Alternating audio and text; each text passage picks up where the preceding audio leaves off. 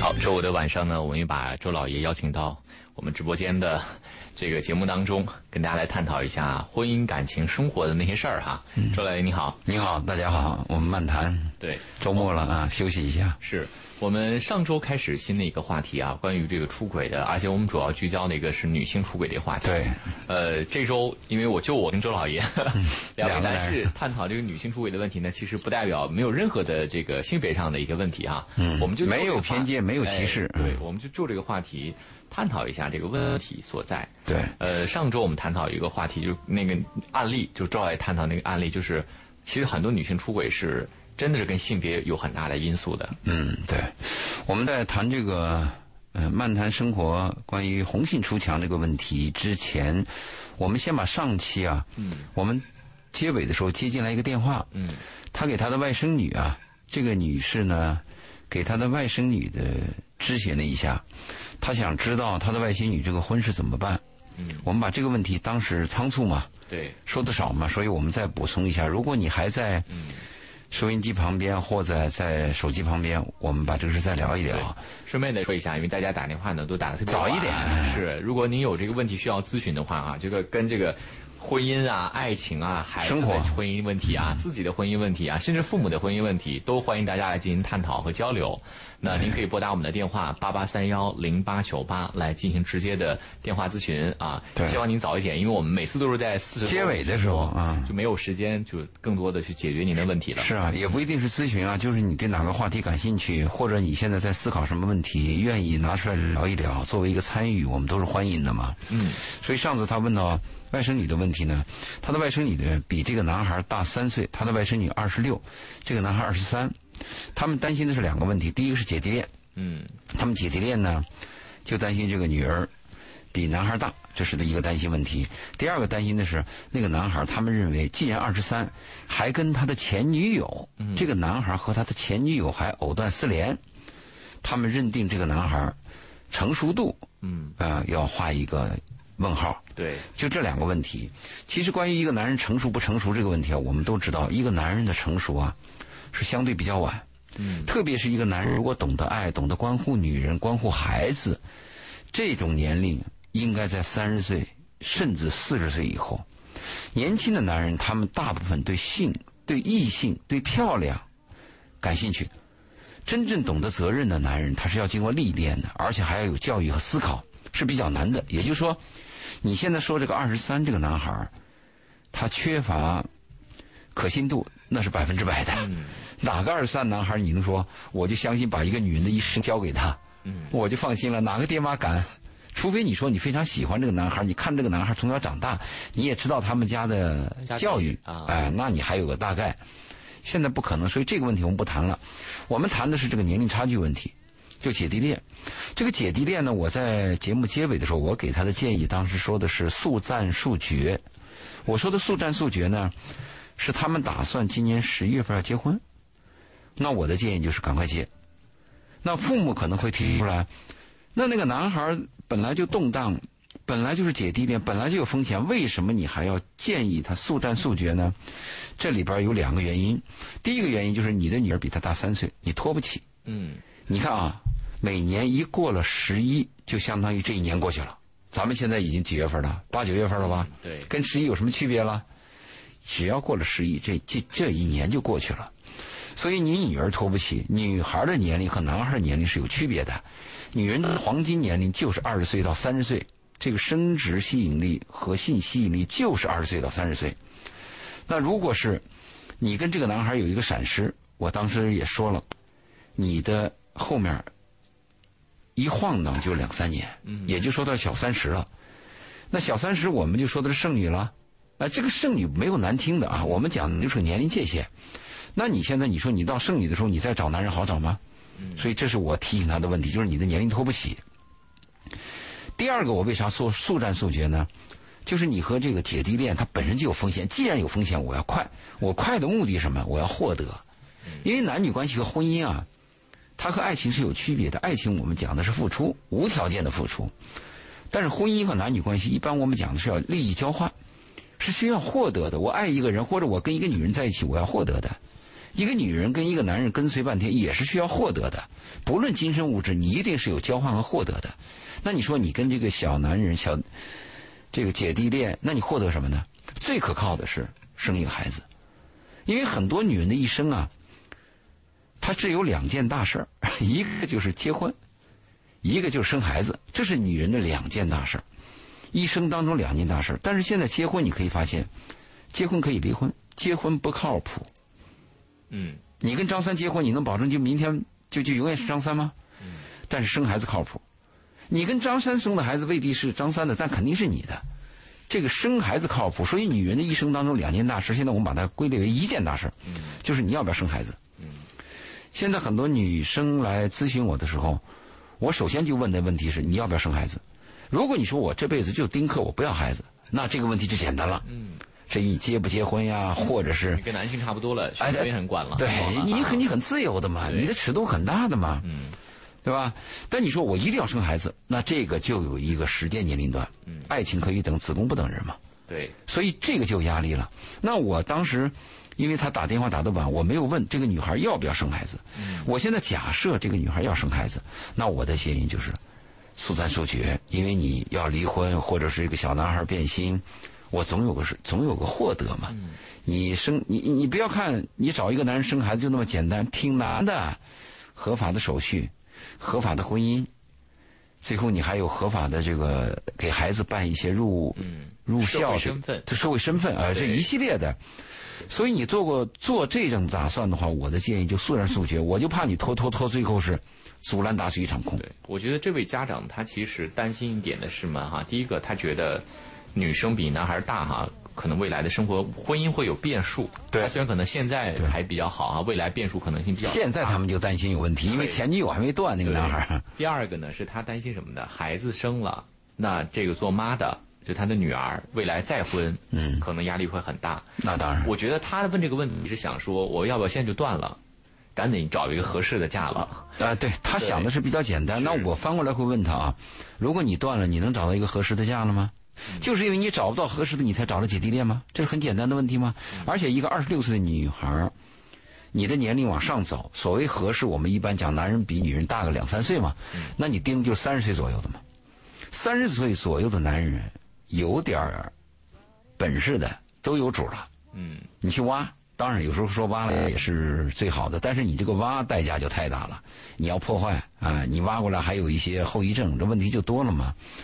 最后我刚才要谈到，就刚才一鸣你提到它这个稳定性的问题啊，其实你随着人类的历史发展和社会的进步，你会看这种稳定性不存在了。嗯，你比如说，我们过去你干一个工作，我们的邮电部第四第四研究所西安那个，一家三代都可能在这个研究所或者在这个工厂，他爷爷、他爸、他妈，包括他的子女，最后接班儿，都可能干这一件事儿。现在可能吗？没有了。嗯，对不对？一个简单的一件事情会引起一个大的爆炸。你比如说三星手机就一个爆炸，整个三星的那马上就垮了。所以这个职业的稳定性是没有了。好，我们再说婚姻，婚姻可能吗？婚姻你能过一辈子吗？我们小时候看了一本书讲，如果你的孩子在你十三岁的时候，你爸妈还依然在一起，你就是一个幸福的孩子。哎，我们不理解这个话，怎么可能呢？我十几岁，我爸妈当然应该在一起啊。现在你看一看，所以婚姻现在我们是这样认定的，它不是一辈子，它是人生的一个段落，是一阵子。就你选一个人的时候，你一定要想好。啊当然，你们在挚爱的时候，或者你受的教育是从一而终的，你认定我一定要终身跟他。当然，这个信念也很好。可是现实啊，往往是一个段落。嗯。那现在年轻人有一个问题，就一个段落的婚姻，你结不结？其实一个段落的婚姻，我的建议是也应该结婚。你毕竟要人生走进围城，去看一看嘛。嗯，你不，你永远待在围城之外，你去评价围城之内的事儿，你你怎么评价呢？嗯所以，如果你发现对方是一个相对比较善良，又是一个和你有点儿情谊的人，那你下个决心结一次婚是对的。结一次婚都比不结好。嗯，这是我我我对他这个问题的认识就。我通过两三年跟周老爷做节目哈，我不知道是周老爷的想法慢慢也在发生变化，还是你在成长？还是说周老爷其实你自己你你所倡导的跟你心里面相信的东西会有一些出入哈、嗯因为我对周老爷的定义呢是周老爷是认为是婚姻是生活的必需品。他是非常建议大家非常重要的，嗯啊，然后呢，也认为婚姻，既然我们选，我们选之前要好好选。那既然我们选了，尤其有了孩子，我们尽量就不离婚。要忍耐，对，要疏通。对，所以我一直都认为周老爷是一个偏传统的人啊，或者说呃偏坚守婚姻老派的那种想法哈、 但是呢，刚才我跟周老爷聊天呢，又好像很先很先进啊。那是我理解年轻人。哎，婚姻是总要很可能会解体的，和职业一样，不可能像以前那么稳定。对只解体是大概率的事件。那尽管解体了，我们还是要以一个段落的形式来体验一次婚姻，作为人生的一次选择。为什么我说你要去体验一下婚姻啊？就是男女关系有很多种，什么恋人呐、朋女朋友啊，嗯，还有一些什么情人、情侣之类的。但是你研究研究男女关系，你会发现啊，在所有的男女关系当中，只有婚姻关系是男女关系最复杂、接触点最多、最丰富。他在婚姻当中你体验到的男女关系，和我们普通男女很有很大的差别。你结了婚以后啊，你会感受到什么叫责任，什么是压力，什么是无奈。你做了母亲之后啊，当你就十月怀胎以后，把一个孩子生出来以后啊，你抱起你孩子那一刹那啊，你就本能的会产生一种本能的无私的爱。这个你只有做了母亲，你才知道。没有生过孩子的女人，你跟她谈这，她不懂的。你为什么不去体验一下呢？人生就这么短，说的长一点，啊，七八十年；说的短一点，六七十年。你为什么不去走一遍？特别是你爱一个人的时候，你为什么不能跟他有一个契约？嗯，我就把我自己绑定了，我就爱你，我向全世界、向所有的朋友公布，我就爱你，我只爱你，怎么不可以呢？当然，这个这种东西都是有变数，那是不那是没有办法的。你不能因为它有变数，我就我就戛然而止。你不能是因为说啊，我人生迟早要死，我现在就自杀了，算了，不可能吧？对，呃，但是我其实有一点疑惑啊，因为这几点当中会有一点矛盾，比如说。啊，对，有对立统一的东西，也有对矛盾的。嗯有些矛盾，尤其是因为我们一直倡导说，为了孩子我们要坚守婚姻，那也就意味着，其实我们有了孩子之后，可能你想要离婚不是那么容易的。当然的了，你要为对对对第第三方无故者，你要负责任然后的。你刚才谈到了那个女孩，她可能不管怎么样离了婚也有孩子，那对于孩子来讲，其实也是一种无形的伤害吧。对嗯做这个选择，对，你说的是，你说的关于你说的这个是与是选择，还是是是与非选择，还是非与非选择的问题了。我们说什么叫是与非呢？就是这个好那个坏，这个选择很容易。我要好的东西，对吧？我否定差的东西。但是我们生活当中经常会出现一个是与是里的选择，就是这个看着挺好，那个也挺好，但是你只能选一个。嗯，或者说这个有点问题，那个也有点问题，你只能挑一个。你也得接受一个。我为什么讲这个话呢？你走过生活，走过人生，你会发现人生千疮百孔，你怎么办？你到底是退还是进？嗯，对吗？你说我，我在人生当中，我就想要一个孩子，那你就要考虑好，你可能会离婚以后，你这个单亲你你带不带？如果你认为我孩子一定要父母双全，家庭幸福，充满温暖，我再生这个孩子，你能肯定吗？我问你能肯定未来吗？你能肯定你那个男人永远爱你吗？这个是没有的，所以人生有很多地方是你不得不去赌。嗯，当然你这个赌是要有个大前提啊，不是糊里糊涂瞎撞，你还要有一些数据支撑的嘛。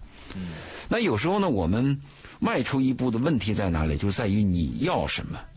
比如我是个女人，我就一定要有个孩子。我的信念就是我一定要当妈，我不当妈，我这辈子就没有意义了。好，那你就要选择。你看刚才我们谈那个二十六岁女孩，嗯，你你要不要孩子？这个是我们当时和他那个家长没有时间沟通的一个问题。如果你说你不要孩子，这问题太轻松了。你只要一要孩子，那是一个生命啊。嗯，那有些女人说。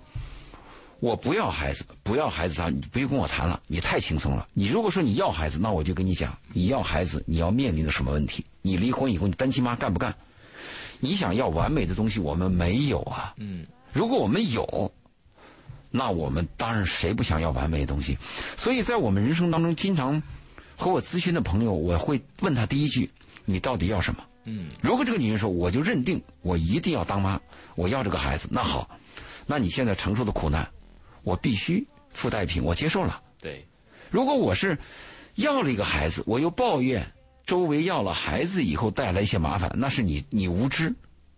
你要什么最重要？我们经历千辛万苦，我们经受人生折磨，我们最终的愿望和目的是，你想要的那个东西，你得到了没有？对，得到就值。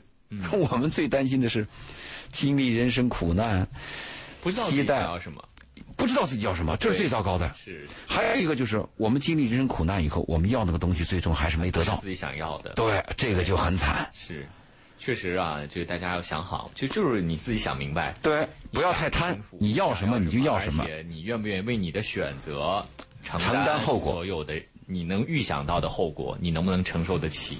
对，你是这成个人了成熟吗的？人你是做成选人。择的一个要思考的问题和方向。嗯嗯，我们也邀请周老爷跟我们探讨这个婚姻和生活当中那些事儿。闲聊，对，如果大家呢有这方面的问题需要咨询，像我们刚才的案例分析了很长时间啊，家里的孩子你怎么去想啊，包括你自己你的家庭状况怎么样，需要进行一个研判和思考的话，那您可以拨打我们的电话八八三幺零八九八来进行直接的咨询八八三幺零八九八。那同时也欢迎您通过我们的微信公众平台“文化很有料”啊，您可以关注了我们的公众号“文化很有料”之后呢，把您的问题通过文字的方式发送给我们。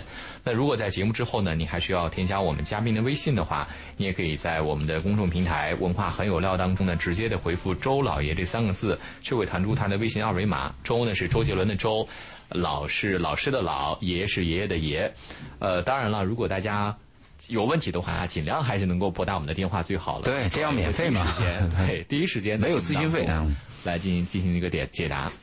那我们就先重复把上面的那次的话题接接着说完。好嗯啊，就是呃关于红杏出墙的这个话题。 对，嗯我们现在就是我我接受的咨询和我看到的资料呢，就近期啊，近十年之内吧，就是女性出轨和女性否定婚姻、女性把男人赶出家门的案例啊，就逐步上升。嗯这也显出了一个男女平等。对对吧？你初一，我为什么不可以十五呢？对吧？你可以出，为什么我不可以出呢？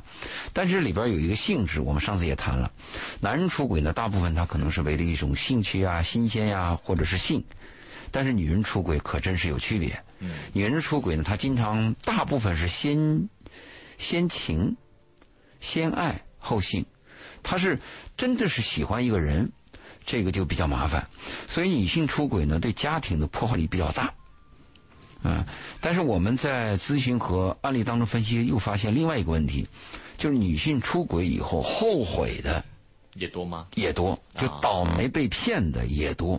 就她，她在感情冲动的时候，她比较盲动，她相信那个出轨的男人，但她走进去以后啊，她会发现面目全非，甚至还不如她的前夫。我们说天下乌鸦一般黑，一个更比一个黑，到哪都一样。啊，你没有走入婚姻，而且人和人的关系啊，它这样存在决定人意识。你这个女人，我身为人妻的时候，家庭很稳定的时候，外边遇到了一个艳遇，好，这个男人对你很绅士，很温暖，很有耐心。注意啊，这是现在，这个现在是个什么情况呢？这个男人没有管你的孩子，他没有买尿不湿，也没有买奶粉钱，也没有给你供房，他就是一个礼拜或者是一次两次的来看看你，或者给你寻欢一下。在这种情况下，男人的心情是愉悦的，他是 gentleman 的。嗯，但你走入婚姻呢？你有假设过吗？就是你现在外边这个男人和你的丈夫，如果都在同样的家庭情况下，会怎么样？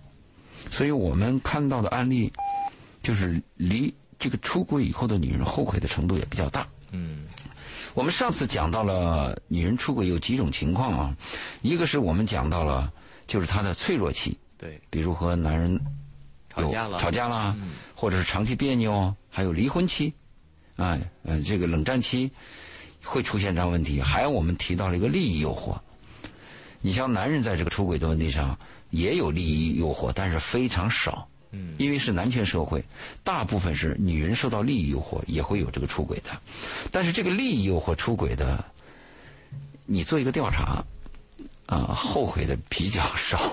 嗯，只要他得到他想要的对，嗯东西只要他那个契约完成，对就比较少。我们看到最后悔最多的是为爱情出轨的，对他自以为是爱情，结果被骗了。是这个就比较惨。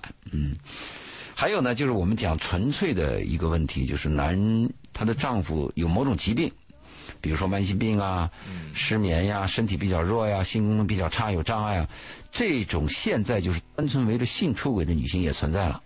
过去我们认为三从四德啊，你性呃这个性的问题，女人应该守贞洁，但是现在也就是说我就是单纯的为了这个性，我也可能会出轨。呃，这个东西也有了。家暴，最后我们在结尾的时候谈到了女性出轨的时候有一个家暴的问题，就男人长期有这种家暴啊，会导致女人的愤怒。当然，你在外边碰到了一个温和的男人，这种温暖，人心所向嘛，那就很容易倒过去，很容易出现这个问题。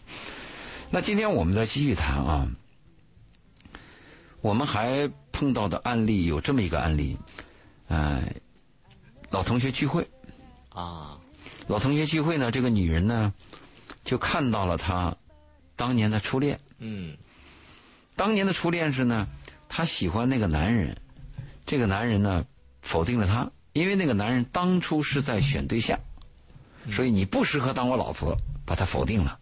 但是她对这个男人心里边一直有好感，她是在成人班儿就成人班儿学习的时候又碰到了这个初恋的情人，当然我说的恋是女人单恋， 出轨了。嗯这个事情出轨以后最糟糕的时候，是被她丈夫知道知道了。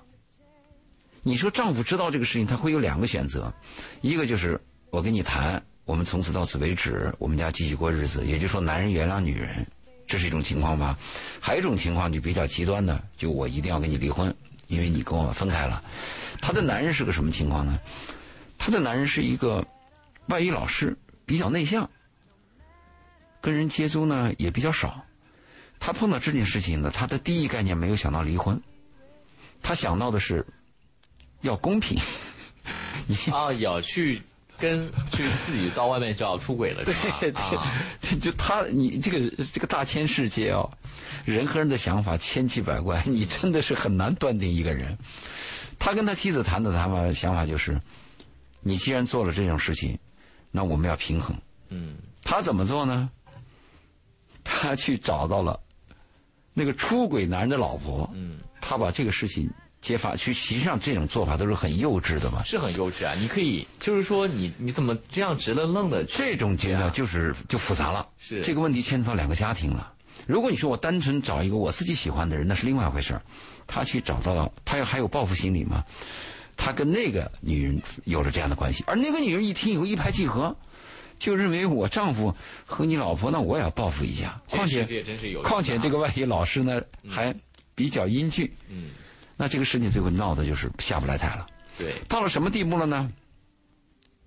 到了她丈夫要和那个老婆都要离婚，都要去对面那个家庭要离婚也了要离婚。啊，对对面那个家庭那个要离婚，但是这个男人又舍不得他老婆，你说这个事情搅局了。我为什么讲呢？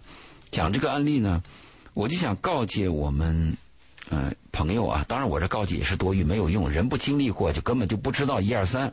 就像那佳倩讲的，周老爷的话，你去听也听不懂，你听懂也不知道怎么做，你做也做不到位。我告诫的是什么呢？有些小问题你看着不起眼儿嗯但它引发的结果和未来，是你难以想象的。我们不知道明天要发什么，就像我们不知道明天死亡和未来哪一个先到来，真的是你不知道。我们讲那个蝴蝶翅膀可以扇起风暴，就是有这个道理。谁能知道？对吗？而你看啊，我后来这个这个女人很后悔，她的认为是，我回忆了一下，我想了一下，当初我们在学校的时候，我爱这个男人，这个男人把我否定，就是我不能当老婆嘛。那现在若干年之后，我们都成家了，在一个成人学习班我们见面了，他愿意跟我在一起，可是他又不不愿意离婚，那显然是还是不愿意把我我不愿意我当他老婆嘛。也就是说，我最多是个情人的料嘛。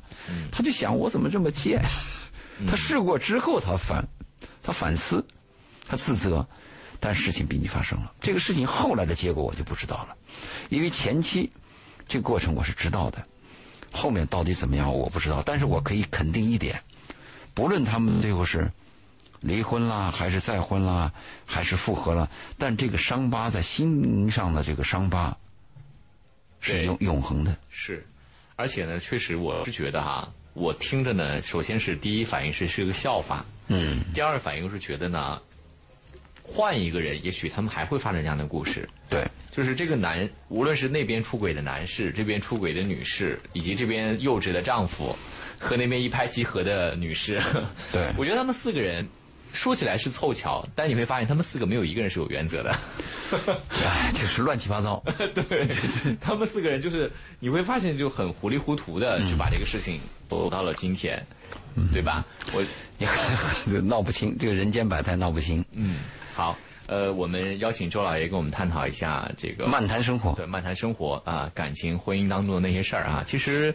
呃，每个家庭碰到的问题都不一样，可能我们今天聊的这个话题，呃，聊的这个案例是是挺觉得挺不可思议的哈。荒谬的，那有些家庭呢，但它的存在。他的他的他的这个问题可能是存在着是那种很苦很很涩的、很苦涩的问题。嗯，那有的家里呢，他可能是一些鸡毛蒜皮的问题。那也有些听众说，我不赞同你们在电台里讲的，我们家可幸福了。那我们希望你天天来所嗯幸以福。嗯其实每一个家庭都不一样，但是呢，大多数的家庭它都存在着让你彼此感到很心累的问题，而这心累的问题其实是需要第三方用比较客观和专业的眼光来给你进行一个判断的。剥离一下，告诉你，你你你可能应该去怎么做。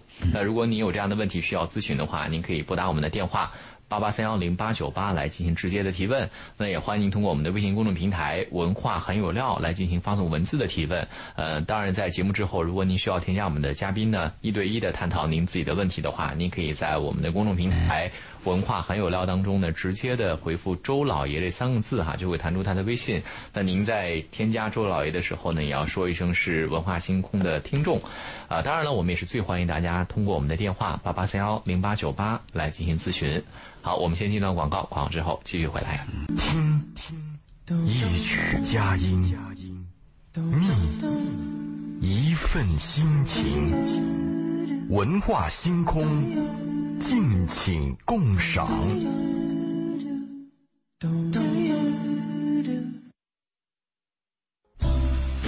好，周五的晚上呢，我们继续邀请周老爷跟我们漫谈生活对啊。然后呢，欢迎大家通过我们的电话八八三幺零八九八来进行咨询哈。呃，我们接入今天第一位朋友的电话，呃，张女士你好，哇，主持人，哦大家晚上好。嗯，你有什么问题要咨询？就是我想了解一下家暴的定义是什么。家暴就是男人动手嘛，打你嘛，有就这如果那什么样的情况下，男人才会对一个女人动手呢？那情况就多了呀。男人有恶习，打老婆，还有些人酗酒，还有些人心里边有那个积怨，嗯，这个赌博，或者是吸毒都有可能啊。另外还有一种情况，就是女人，女人在某些问题上，她会刺激男人这种家暴，就女人在某一个点上，比如说你歧视男人呀、或者是你做了。啊、对不起男人的事儿啊，这个男人记恨你啊，各种原因原因很多。但是不论什么原因，家暴就是家暴。如果一个男人跟你吵架，然后你不理他，他突然间掐住你的脖子，这已经构成家暴了吧？构成，呃，但是 你说这种男人，我理解，他跟你吵架的目的呢，是希望你有你你你有回应。如果你表示沉默，这种沉默和和这种无言的表达是一种歧视，会更加点燃那种急性子男人的怒火。可是如果你继续跟他吵嘛，你可以不吵，你可以要说话，你要解释，可以说话。你也可以跟他这样讲，你说我们今天是不是先吵到这儿？因为对你的身体、对我的身体都有都有损害。我们明天继续可以吗？可以，但你要用方法，因为女人降服一个男人是有各种各样的方法，一把钥匙开一把锁。然后现在他就是想回他老家发展嘛，因为有更好的发展。然后他就想让我跟他回去，然后我想着他对我也很一般，然后又对我动手，我有的时候就又在犹豫，只是因为觉得吧，哎呀，自己也不小了，然后也没有合适的，啊，你们还没有结婚？没有，就是我们才没有多久，我就觉得他这样子，他似乎前有点，他第一次掐你脖子还是就是就是第一次我们吵架的时候，然后他脾气很暴，我就不理他，他就吵，然后他就打了我一巴掌，当然没有打在脸上，就推了我一下，然后我也没有想。哎，你说清楚啊，是推了你一下还是打你一巴掌？推了一下也打了一下，推你什么部位？就是把我推倒了，推你肩膀，推你脖子，推你胸推我肩膀。啊？那打你什么地方呢？就是因为他跟我吵架，我不理他，然后我就我就自己去睡觉了。然他后打你什么部位他他就打到我腿上，啊？明白？那他还是理性，他没打你脸上吗？说明他还是知道分寸的。那你和他认识多久了？我跟他认识大半年了吧。大半年。嗯，他他们家你了解吗？有没有什么？呃，我们我们分析一个人啊，先从病理上分析。你要了解他们家里有没有什么精神分裂呀、或者家里边就有这种原生家庭的爸爸打他妈妈，有没有这种行为？你了解吗？我其实也不太了解，一般都是他跟我描述的。我问过他，我说你的性格这么暴躁，你爸爸也是这样的？他说是，但我爸爸很少发火，然后我妈妈就是也没有。我说那有没有对你妈动过手？他说没有。他说我不知道为什么从你的身上我就这样子的，我以前交的女朋友从来没有过这样子的。没有，他在 PUA，啊对，PUA，这个他他对 PUA，他把问题推到你身 他上，把问题推那样，他在然他后嗯，然后我导致我就会在怀疑，什么样的一个男人会对一个女人动手？是不是我哪些地方真的做的太过分了？那你们上次动手吵架的原因是什么？什么起因呢？就是他一直我给我的感觉，他一直对我不满。然后呢，他可能就是我的直觉感觉，就是他可能有更好的了，他想把我踹了。那我不会对觉得，不会，不是这个意思。如果他对你踹，他不会这样家暴，他就离开你就完了嘛。他对你有恨铁不成钢，一般男人会有这种。我我也不知道，这只是我的猜测，我没有一个确定的。就你具体上次什么什么导火索，你能讲清楚吗？就是他对我不冷不热的，然后我跟我那说拜拜了，然后完了之后他说好，拜拜就拜拜，然后他说我整天又不在家里收拾自己，然后怎样怎样怎样子，我说你有那你有什么了？你老是挑剔我，然后完了之后，他就说我有房子，我说你的房子是你父母给钱买的，然后他就很生气了，你戳到他的要害了，你揭他的短，让他难过了。你你原来谈过恋爱吗？谈也谈过，没那么深，这是比较深的了。这个是第一次啊，嗯。那你知道不知道啊？人是不可改造的，这个这个概念你清楚吗？我知道人很难改造，出不是很难改造，是不可改造。我我没有想改造他，我只是有我时候我的言外之意就是，这个男人这次动了手，以后还会动手。对，然后第二次就是又是跟我吵架，然后我就不理他，因为他的声音比我大，力气也比我大，所以我就不想跟他吵，因为我怕他会对我动手。结果我不理他，他还突然间掐住我的脖子。然后现在他家里面有更好的发展了，他想让我跟他回去。我想到他对我动手，然后又对我很一般，然后我就在怀疑，他以后我要跟他结婚了，会不会老是打我？你的问题实际上我已经回答了，只是你没听懂。就是如果你能接 受，当然以后了的，某啊他就这个人你，可以考虑。嗯如果你不能接受，我已经告诉他，人是不可改造的。对，你听明白了吗？嗯，就是你的担心，如果真的是你害怕的，那翻过来，我要再问一句话：你跟他生活的这么别扭，又动了手，你为什么还离不开？那就是因为你身边没有其他的人，对，对吧？你需要，对啊，因为这个需要就是交换，我忍一部分，我得一部分。那你这个得失，你算过账吗？如果这个得失你算的结果是得比较多，那你就跟他回；如果你算的结果呢是失比较多，那你就要三思而后行。可是我觉得这样生命都有危险了，还要谈其他的吗？那还是你的决定。因为这你知道什么叫专家吗？你比如说，有些人说我是这个情感男女关系专家，你知道吗？专家是不能解决问题的，解决问题是你自己最终最终做决定，yes or no 是你说的。但是专家能起个什么作用呢？会缩短你的思考。比如说，你这个决定可能要思考两年，但是如果你听明白我的道理，可能是俩小时就能做出决定。这个是我对你的帮助。然后我把这个事情跟我妈妈说了，你妈什么意见？然后我妈说，就是宁愿不要也不要找这样子的。不，你妈说的意见我也明白了，但你怎么办？嗯，就是宁愿不要。啊，他身上什么东西吸引你？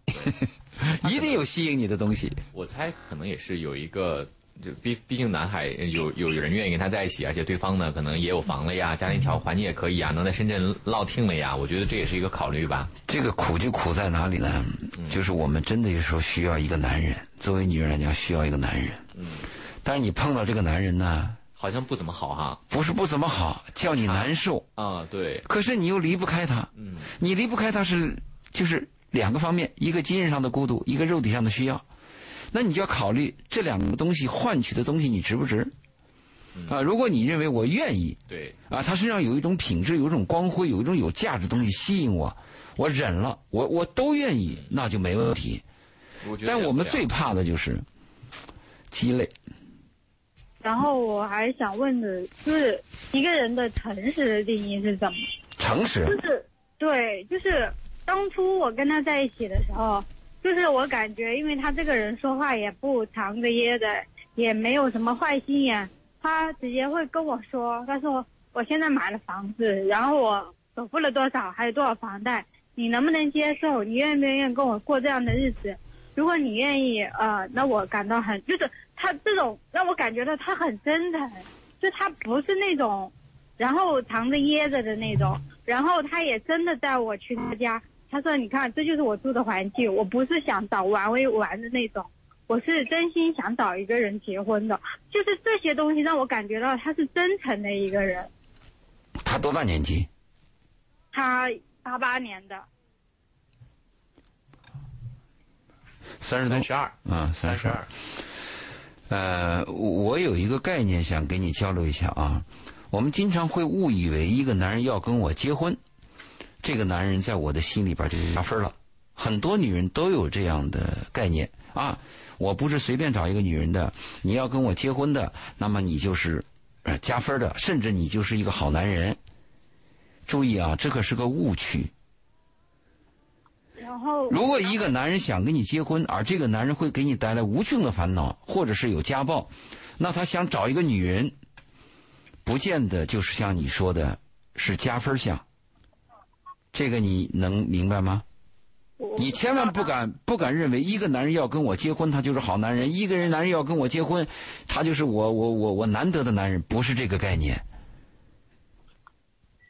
这个概念你你你要纠正一下，就是你找到一个好的男人是第一条，而不是一个愿意跟你结婚的男人。一个好男人不一定能跟你结婚，但是你找到一个好男人，不论你跟他怎么相处，哪怕你有一天分手了，你在他身上都会有获得，起码在分手的时候不会受到更大的伤害。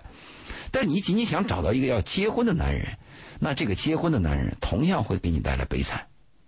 你你能听懂我的这个说话吗？嗯，我懂，就是我也不知道 他。那好，那我再问最后一个问题：他身上到底什么吸引你？我就是当时觉得他说话直接，比较真诚。对，那个俗话直接已经证明了。现在又打了，你又动了手，你又这么难受，你现在又舍不得，那我就问，什么东西还吸引你？然后还有就是，我觉得他有房子，啊、对，利益问题，嗯，明白。对，那你这个讲的非常坦白，那我就说了，你算算账，他他上次动完手以后有没有跟你交流啊？嗯，你比如说，后来我我就半分钟时间啊，我对不起你，有没有交嗯流？没有，就是也没有说什么。然后没办法了，今天时间到这儿了，你应该早点打电话对，啊。或者您可以添加周老爷的微信，然后单独单独再聊一聊这个问题。嗯啊，可以吧？大家呢可以在微信当中搜索我们的公众号“文化很有料”，然后呢关注“文化很有料”之后回复“周老爷”这三个字啊，就会弹出他的微信二维码。我们今天的节目就到这儿了，好，拜拜。下周五再见，拜拜。